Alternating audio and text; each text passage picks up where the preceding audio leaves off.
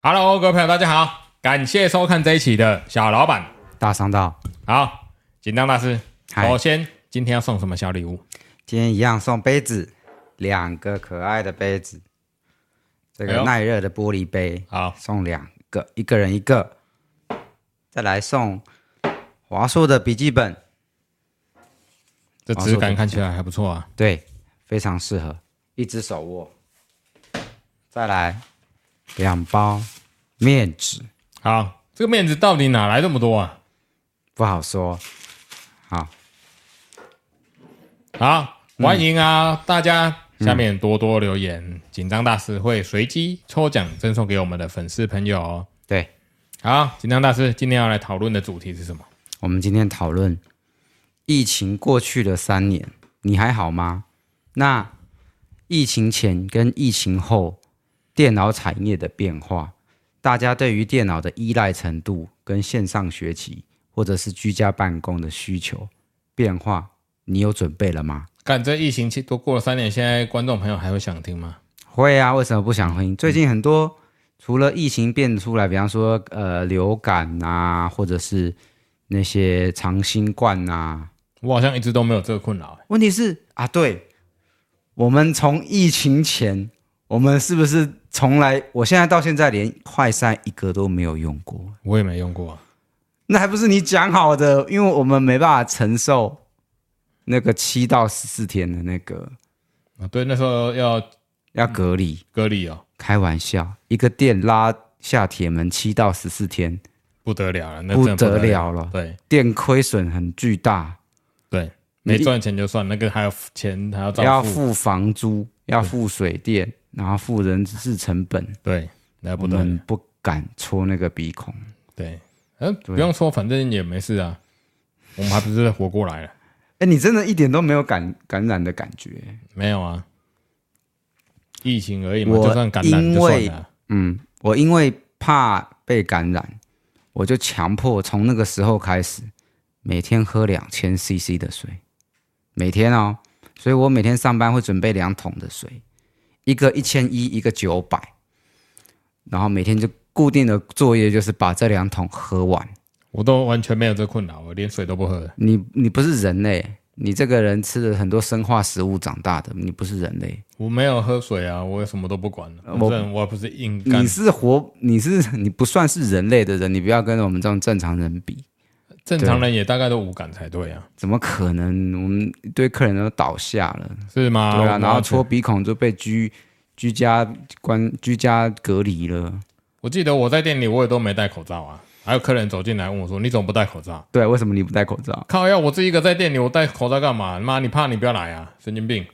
你可以这样跟客人讲话吗？我跟他说我一个人在店里啊，我戴什么口罩啊？你要想说有客人进来啊，有客人进来跟我戴不戴口罩到底到底有什么关系啊？那那大家现在不是都戴口罩？最后，嗯，好了，这个是政策问题。大家，我是属于欧美派的啦，美国人从头到尾就没有人在屌你要戴口罩。嗯，没有人在戴。你去美，因为疫情刚开始的时候，我还我还在那个 Vegas，所以那时候我就看到只有华人啊、香港人啊、大陆人去买口罩来戴。妈，外国人谁在戴口罩啊？都没人在戴啊。嗯，然后 我回到回到台湾之前，那个大飞机还有人穿全身的隔离服，干神经病啊！COVID nineteen 就你中了就中了啊！啊你我我的观念是，这个这个没有这么严重了，所以欧美人看淡这一切，但是台湾人小题大做，中国人小题大做，你不觉得吗？你看到现在解禁了，嗯，啊，大家现在中了 COVID nineteen 也没人一当一回事，那当时那么紧张干嘛？你懂我的意思吗？你现在中，你完全不担心，那你那时候中，干你担心的要死。举例来讲，之前，嗯，你被人家射中一只小刀，你你就觉得干我要死了，然后一样的小刀，一模一样的小刀，跑到现在射到你身上，你说、哎没事啊，现在早就没有人管你身上中几只飞刀，你不觉得这是一件很好笑的事情吗？不要太相怨了，啊我觉得这个是一个很相怨的事情。嗯，对啊，我从来都不屌这什么疫情的啊、我我不鸟这些啊、我是自由派的啦。哦，自由派我。是自由派的啦，对啊，那你看大家那么恐慌，然后大家冲出来买电脑，我非常高兴。哦，那时候电脑卖到缺爆了欸，那个连哦，对，那时候那时候电脑真的很夸张哦，连那个卖笔电的朋友都说，我这辈子第一次看到这个情况，卖到啊那个联强不知道他的库存有什么货，抢到抢笔电抢到库存全部都清空，还缺延迟出货啊，不就是欠货，然后要等一个月，对不对？对要等一个月，对对对对对卖到说连旧世代的也在卖，然后二手行情大涨，对，好疫可情怕前。对对对，没有办法想象到，然后抢不到视讯啊、对 Webcam 都没有，然后那个笔电桌机啊，又零件又又又没有，对然后 CPU 又减产然后又遇到那个挖矿潮，啊，对，显卡挖矿，CPU 减产，嗯，硬碟又又泡水，泰国厂泡水，然后没有硬碟，嗯，然后那个显卡又挖矿槽，对，哇塞，所有的巧合都在那一两年、三年中发现。但是这个疫情，我个人觉得啦，我自由派的人，我觉得他没有那么严重。嗯，我觉得啦，你觉得没有那么严我重，觉得没有没有流感这么恐怖？他人家不是有统计过流感的致死率比那个 COVID 那天还高吗？嗯，对，那为什么你不害怕流感，你害怕疫情？你有去打流感疫苗吗？没有，对啊，我有去打流感疫苗啊。我觉得我害怕流感比害怕 COVID 1 9还害怕，嗯，所以我自由派的啦，就是我觉那你得自由派你还去打疫苗？那是被政府强迫的、啊，不是吗？我没有被强迫啊，哎，可以不用打哈。可以不用打，我都没打，因为我觉得我之前打，呃，第三季的时候，我觉得心脏不太舒服，我就不想打了。哦，后来我也没打，我好像也打了三剂。对我打三季，第四季我就没打了。对，疫苗我觉得真的有点问题，有很多人打疫苗打到挂的，啊，对啦，新闻没报而已啦。我确实我身边有听到啊，就是打疫苗打到打到挂掉了，啊，对啊就是说某几排的疫苗打到挂，嗯，打到挂了，我自己身边听到的例子，对，就是每次打完之后就挂了，所以疫苗确实有它的风险。对，所以那现在谈这个好像也是太太过时，现在大家不屌 COVID nineteen 了，就跟我们当时害怕要死完全两极化。对所以现在回想起来，当时害怕的要死，恐惧的要死，那个就是很好笑的一件事。时间会冲淡一切，会冲淡人们的恐惧。嗯，对，因为疲乏就像乌俄战争一样，对啊，所以根本没有没有必要这么害怕，就放宽心，兵来将挡，水来土掩，就这样而已啊！你看你现在遇到就完全没有任何感觉啊，遇到就遇到，你就就去就像感冒一样。对啊。然后现在有人说那个是弱化的病毒，这个我是不懂啊，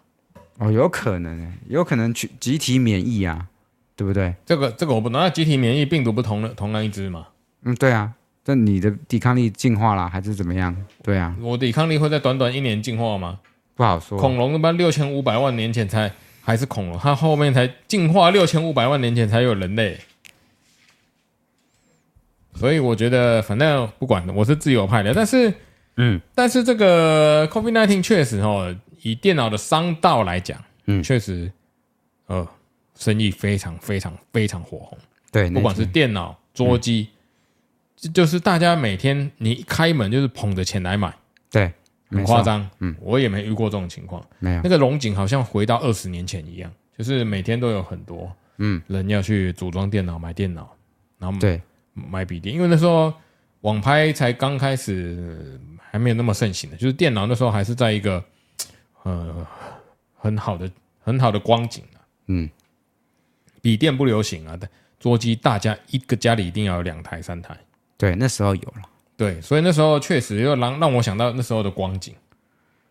所以疫情，我觉得对我这产业是个注意，就是好的，嗯，但是对其他产业不好，譬如说餐厅，啊，对，餐厅很惨，对，餐厅就有很多收起来倒了啊，或娱乐场所嘛，什么 KTV 啦、钓虾场啦、钓、嗯游乐，园呐、这些的，对对，那些就不行了。娱乐产业好像通通都不行。就就是就像现在的国旅一样啊，因为他们就是一个报复性的国旅，然后大涨价啊、对搞得变成说很多人都不去国内旅游一样，大爆发、啊全部大涨价、嗯，然后就把之前亏损的钱想要一口气赚回来，把那个价位抬得很高啊，对，然后结果变得是变得说现在的很多人就直接出国，嗯，像今天才看到的一个新闻啊，大家去看垦丁的住宿饭店啊，哇塞，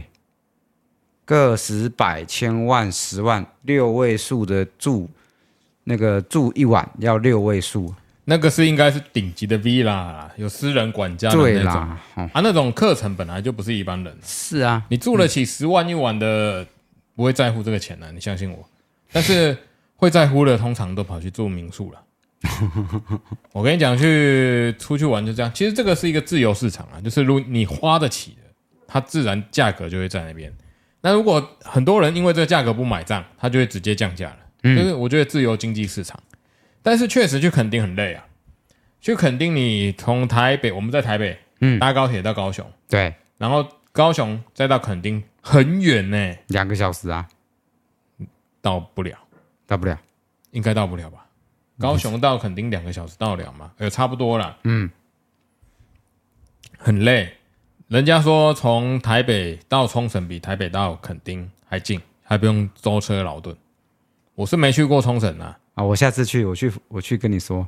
冲绳人家说下了机场就可以开始买买买玩玩玩啊，可是我、我没去过，下下次我也可以去看看。好，不是听说机票很便宜吗？对，现在不便宜嘞。我不晓得。对啊，现在机票应该一一万五、一万六以上。我不晓得，反正嗯就帮我买个商务舱 吧。去冲绳要商务舱吗？像冲绳有卖商务舱吗？我不知道，没去过啊。我也不知道哦，反好吧正嗯，冲绳很近吧？很近，对啊，对，很我近。是那天嗯，我上网看到人家说，去冲绳的距离比在台湾要去垦丁还要近，而且交通又更好，好玩的东西又更多，哦可以买的东西又更多。 CP 值又更高，嗯，对不对？可是我不确定啊了，因为每个人对住的这件事情看法不一样。有些人一张床他就可以睡，嗯，有些人他要好一点的环境，他才觉得安心。嗯，那像我的习惯是我出门，嗯，我不会去住民宿啊，我知道你不会啊，我一们定我一定是住五星级的。啊五星级，啊，如果出国，我也是都住五星级的。嗯，为什么？这个道理很简单，这个就是嘖给你们看看有钱人的思维。像我这么有钱的身份地位，跟你们这些市井小民的差距，尤其是出国，嗯，为什么出国住五星级？你知道吗？绝对不是因为它贵，而是出国万一你发生了什么事情，嗯，五星级的饭店它能够提供的资源，绝对比你 local 的 Airbnb 还还要好。哦，是啦，对你如果临时有什么状况，嗯，你到那个饭店的管理也是，他们至少有能力协助，有能力帮忙。嗯，你很难讲说你这趟出国不会发生任何事情，万一你的东西不见，对，万一你的你生病，你拉肚子，或是你紧急有事情要改机票，紧急要回去，当你没有办法做这些事的时候，只有到一定服务水平的饭店，它能够帮你解决这些事情。嗯，它有那个能力去帮你安排，或是它有那个制度去帮你协助你完成。那如果你自己一个去民宿，嗯，你猜那个人会不会理你？一定不理你啊。对啊，那为什么我出国都会去住五星级的？绝对不是因为它比较贵，但它是比较贵，但是我觉得不怕万一，只怕一万。尤其是像我这种老江湖的，出国我一定一定尽量可以住好一点，我都会住好一点，因为我怕出事。我怕出事，不是我出什么事，我是怕万一临时有什么状况发生，我们很难预料。就是就像九一一啊，是有办法预预料到九一一，嗯，或者是有办法预料预料下一个那个你会不会吃了什么东西落晒，然后需要紧急送医，或是你遇到什么车祸啦，或者遇到任何事情，就是这个是住是因人而异的。有些人考量的比较远，有些人考量比较近，但是纵观下来就跟买保险一样，啊是啊，对那你出去一定会买旅平险吗？我一定会买。哦，不便险也买，旅平险也买，意外险都都把它买一买。对我一定会买啦。嗯我出、出国我一定会买这些保险。然后我住好一点，是因为我希望有，如果我不应该是说不希望遇到，但是如果遇到的时候，嗯，假设真的有些事情或是呃临时突发状况，这些饭店都可以帮我呃协助我解决很多事。嗯，对，很多台湾的那个大科技大厂或是比较大间的公司，有制度一点的外商公司啦。嗯，我不晓得台湾小公司、中小企业是不是这样嘿，但是我知道一些比较大型的外商公司，对，只要是出差去国外，不管去哪一国，嗯全部都是住五星级的饭店，而且是公司规定。哦，有有有，你只能住这个等级的饭店，因为他怕你万一你人到了当地，万一遇到什么事求助无门，至少你选的饭店是有能力去帮你做一些联系或是做一些处理的。嗯，对对，这是很现实的，好，钱可以解决百分之九十九点九九九九九的事情。那大家知道找谁组电脑了哈？它可以帮你解决百分之九九九点九九的事情。对哦，没买错，了，无论你是买一万的电脑还是买一百万的电脑，哦，他什么鸟事都遇过了，所以他会帮你解决这些鸟事。好，啊我们从疫情为什么会拉到这里呢？我不知我道们，在讨论疫情的商机。嗯，疫情当中，疫情期间确实我们这个行业确实是跟起飞一样。哦，我没有看过这么好的荣景，但是就是上去一下就下来了欸、就是两年就下来了啊，对，两年都下来。那、你，那你有觉得两年之后有比两年前好吗？没有没有。有吗？我不确我不确定哎、当然，我觉得经济有点不好是真的啦。对，应该是说没有那个时候的强买潮啦，就是嗯那时候是大家走进来，就是直接已经告诉你我就是要买这个了，但是现在走进来了，是我要我观望一下，我我讨论一下，我跟你聊一下，但是他不见得会进行消费的动作，啊，对，因为不是刚性的需求，啊电脑已经不是刚性需求但是了。疫情期间是刚性。嗯，对他需要呃线上远距上课做报告对，之类的，我我不懂了，啊反正就是嗯，这是刚性需求的问题，但是现在已经不是了，对，所以疫情疫情结束到现在也说三年了，它确实是改变很多商机了，嗯，包含外送啊、宅配啊，哦，大家已经习惯了啊、我、哦这两个已经被宠坏，尤其是外送。还有宅配。嗯，对对，就是物流业者。我昨天要去寄一台电脑，真的很瞎，因为去寄电脑的时候，那个电脑比较电脑都很重嘛，嗯，然后物流业就有一定都会有尺寸的规定，然后限重的规定。我想说，这个物流平常来说送的这个物流认识的小哥，我我怕他最近很忙没空来，我想说我就开车载一下，直接载到站所去。妈的，站所小妹直接跟我说：“哎、这个明天不会到哦，然后你这个看起来很大件，超重，我不收。”然后我就跟他说：“可是我这已经寄了不知道几百台去了，今年就寄了两百多台电脑出去。”我说：“那这个我们不收，再见。”他直接跟我这样讲。干，我要是他妈的这间物流公司的老板啊，我绝对他妈第一个把这个人 fire。哎，也不是这么说，因为物流公司或许有他们的难处，也不缺我们这个业绩。哦，对，他不缺我们的业绩，但确实他们有规定的难处了。嗯，好，但是他他的这种反应让我觉得不舒服。员工教育训练真的很差。以前一开始这个物流公司在台湾刚登陆的时候，就是以服务客气、态度良好出出名，所以对大家会想他想找他配送，嗯，因为他服务态度很好，然后让人家觉得很好，嗯，啊，价格贵大家能接受。对，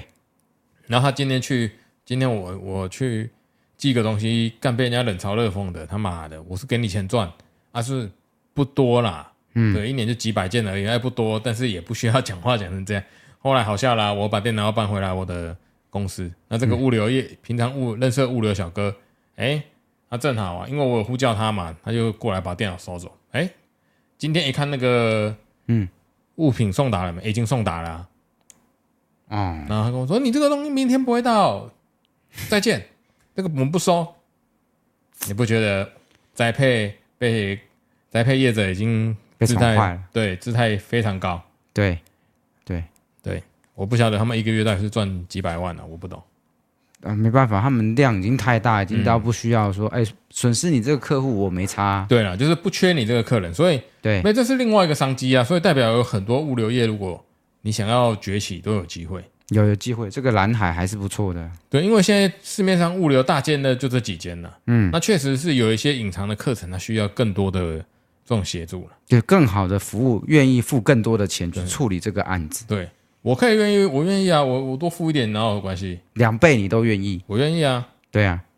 我第一台电脑跟我亲跑一趟，嗯，我都花我两倍的钱我也跑，要不然我出去一趟，外送一趟几个小时，然后花了油钱、时间、过路费，万一路上被人家追撞或我撞死了，走到天堂路哪里划 算，是啊，对不对？这个很现实吧？对了，对，我觉得怎么你收我过一倍我都愿意付啊。嗯，对啊，啊，这是这很合理，所以我觉得这个是疫情后他们的商道还是持续在增加的，哦，大家已经习惯在网络上买东西了。对，然后短时间内要回来也可能很难呐、很难嗯很难，很难，因为习惯了，我点两下就买好，然后虾皮购物又方便，嗯，对不对？嗯，所以大家习惯在网络上购物啊。对，连长辈都这样开始了。对啊，就是这一段疫情已经让长辈知道，哦，原来外送，原来货运，原来网购这么方便，对，这么便宜，嗯，所以实体经济又更难存存活，对，对不对？所以呃，我常常在 YouTube 我会看到一些在讲中国现在实体经济不好，我不确定是不是不好啦，嗯，但是诶，我好像有朋友去去一趟广东回来，对，他跟我说，哎、那边还不错啊，没有真的吗网络上讲的，没有没有网络上 YouTube 讲的说什么经济萧条很可怜的。那啊时候他去的时候，哎、奇怪，就还不错啊，就是各方各面都人也很好，然后那个买东西也很好，他他就说跟网络上介绍的完全不同啊。哦，所以我觉得网络上的介绍可能还是片面之词啦，嗯，必须还是要呃亲身去看一下他们的。亲自去看一下，对他看完一趟回来就跟我说，跟网络上报的完全不同。啊、就像 YouTube 一直说中国怎么样怎么样啊，多惨啊，这样子对，啊，其实好像也就是也特，还好，应该说特定族群呐、啊。嗯，就你事情做得再好，总会有不好的那些族群呐、是啊。啊不，是你一个一个社会发展的再好，一定会有做不好事情的一个一个角落啊。嗯，对啊，所以我觉得经济后现在呃，应该说疫情后了，嗯，疫情后现在商道确实已经有一些改变，有一些演化。你看，加上现在疫情后研究出了 Chat GPT，嗯，这个 AI 的出现，嗯，你看我现在连封面都是 AI 在算图，多方便！以前我还要在那边每天都摆一样一模一样的姿势，那、现在不用了，我 AI 算图想到什么就算一下，嗯，对啊，还不错啊。我不用花钱请美工来帮我设计奇怪的，不不用花钱请美工帮我设计封面图，或者设计一些东西，我就是随机生成个图片嘛，反正这这个就是个封面嘛，对，对，虽然封面是吸引人家进来的一个关键，嗯，但是我确实在这个方面我省了很多时间，嗯，对啊，我不必要花很多时间再去设计一张一张封面出来，这样 AI AI 算图确实帮了我很多，所以你这这个是这个是经济哦，啊，对，这是经济啊，对这是省了很多钱，然后创造一些更多的需求出来，嗯，这个就是一个商道啊，就是商道，所以啊，很多人因为这个新的商道而被商道，没错，没错，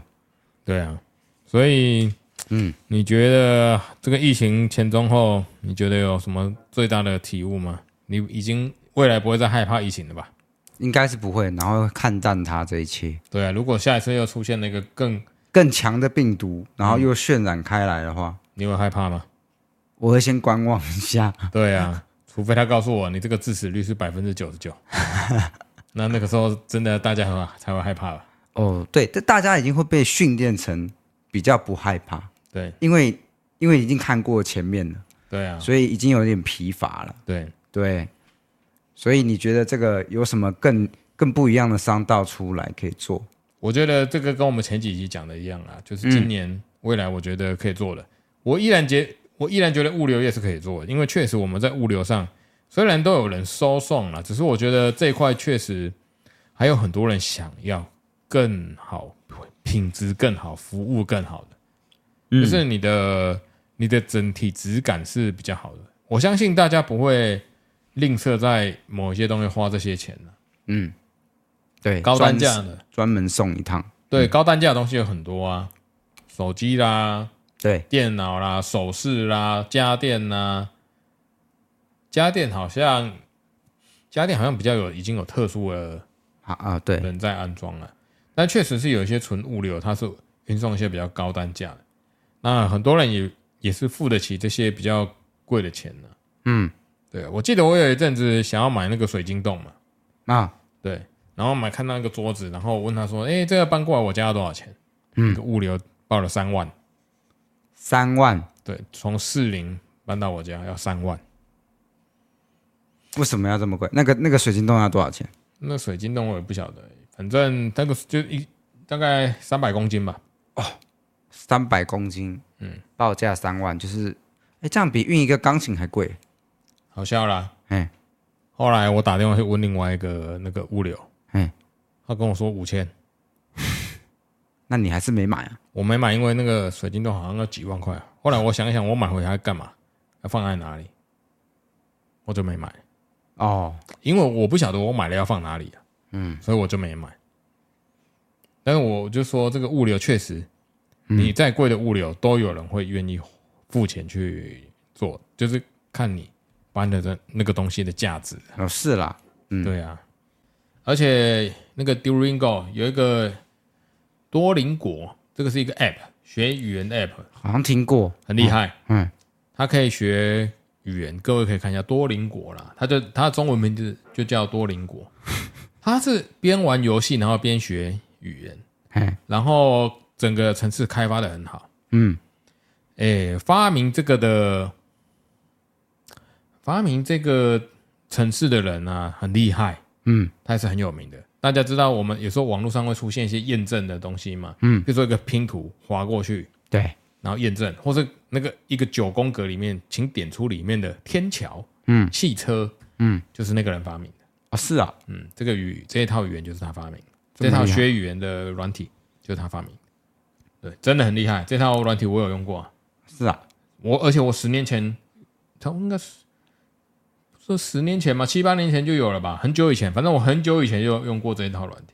它刚在试，它刚上市的时候我就用了，我就觉得这个蛮厉害，蛮好玩的。嗯，所以这个疫情后的经济，但它疫情前就开发了啦。对啊，哎，但是有有红起来吗？有啊，蛮很红还哦，在红，很红。就是你不是在这个领领域，你可能不觉得它红，嗯，它还取得了各种各样语言的认证。哦，你看多语有多语的认证，嗯，但是它却也有他们的认证，而且是有很多国家机关或是政府机构是认证，觉得诶这个是有，这个是合有效的，嗯，对，你看你光取得这些认证要花多少时间，哦，要花多少精神，那他怎么收费呢？免费的啊，免费的，那他怎么存活呢？他有钱啊，他有钱，对啊，我记得是免费吧， 不收钱。那个创办人说：“我我还没有想到靠这个要怎么收钱。”他自己太有钱了是吗？他有钱啊，他之前呃、忘忘记是做什么，他有钱，他就说，我还没有想到这套软体要怎么收 钱，我就是反正先开发起来哦，因为他原本是要学一个外文，啊嗯，但他发现学外学一个外文很困难，嗯，怎么没有一个好用的辅助工具？嗯，后来他就想说，那他要来做一个，对，所以他就做了这个，他就是一个很有理想的人，对，他做的很好，真的很厉害。嗯，我用过，我都觉得他这个设计的相当好，就比比学校老师教的还好啊！啊、是哈，真的，学校老师教的没有这么有趣。哦，对，反正就是个很好玩的。主要就是有趣。对了，那如果疫情再来一次，你要做什么准备？疫情再来是，那是要看我知不知道这疫情会不会来啊？当然没有人可以预测嘛，对不对？对吗？那那你会怎么办呢？如果疫情再来一次，嗯，我发现我们好像也做不了什么事。我现在仔细想想，假设明天告诉我说有新的变种病毒，致死率是百分之三十，嗯，就是十个人会死七哦，十个人会死三个，三个对，啊剩下两个可能会那个重病，对，所以如果真的发生这个的时候，我觉得我好像也没办法做出什么反应。 你可以做，你就就你能做出什么反应吗？把自己隔离起来，然后嗯，晒太阳、喝水就可以存活吗？ 不可能吧？你还是得出来工作。是啊啦，你还所是以要出来工作， 你的工作是照常，嗯，对我来讲不会有改变，就是跟疫情来的时候，好像一好像改变不了了。我的工作形态就是这样啊，就是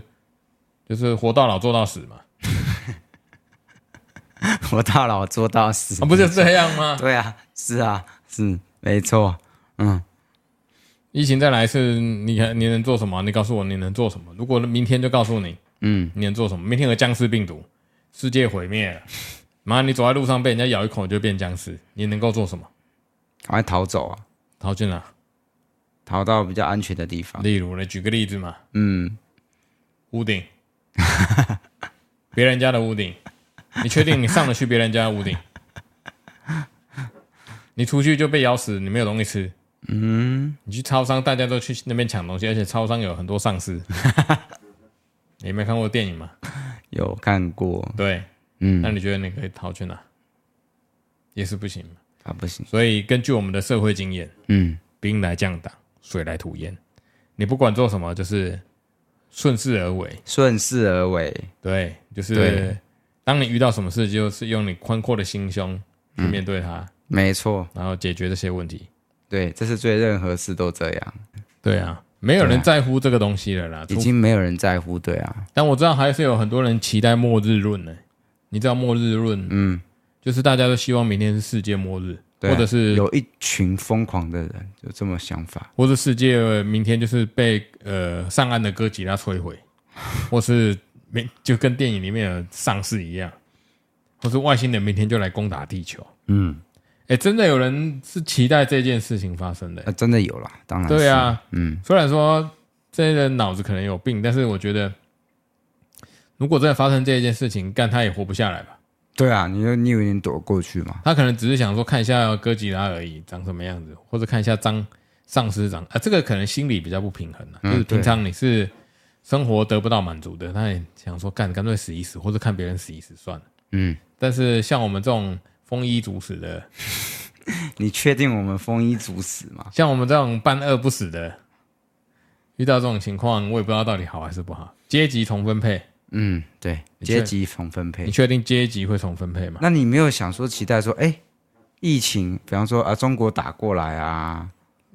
我从来都不觉得他会打过来，真的吗？嗯，为什么你觉得他不会打过来？他能力不到，他要有能力他也不打，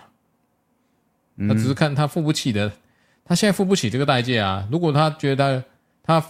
就乌俄战争嘛，嗯，你如果付的这个起，你如果付得起这个代价，你还不打，